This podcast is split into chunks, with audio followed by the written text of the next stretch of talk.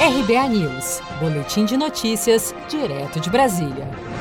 Ministério da Saúde divulga dados divergentes de mortes por Covid-19, com diferença de 857 óbitos. O primeiro balanço do governo federal, divulgado neste domingo, dia 7 de junho, apontava para 1.382 novas mortes. O segundo, divulgado no painel oficial do Ministério da Saúde, que acompanha a evolução da doença, informava 525 óbitos. O número de casos informados nas últimas 24 horas também é diferente. O primeiro balanço indicava 12.581 casos, levando o total de casos confirmados para 685.427. O painel oficial do Ministério da Saúde, no entanto, apontava para 18.912 casos a mais da doença, somando 691.758 casos. Na Câmara dos Deputados, parlamentares da rede PSOL e PCdoB entraram com ação no Supremo Tribunal Federal contra a nova estratégia do governo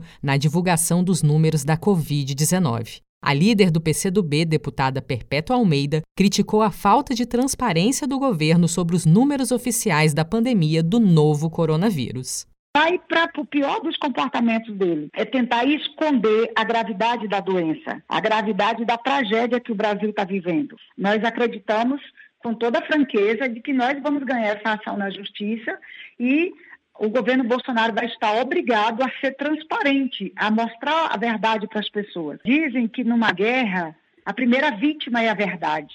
Nós estamos numa guerra contra o coronavírus, numa guerra contra essa postura negacionista do presidente Bolsonaro. Desde sexta-feira, dia 5 de junho, o Ministério da Saúde mudou a forma de divulgação dos indicadores da pandemia do novo coronavírus, deixando de apresentar alguns dados consolidados. Uma das mudanças é que o boletim diário do Ministério traz agora apenas o número de recuperados, novos casos e mortes registradas nas últimas 24 horas. Antes, o quadro apresentava também os números totais registrados desde o início da pandemia.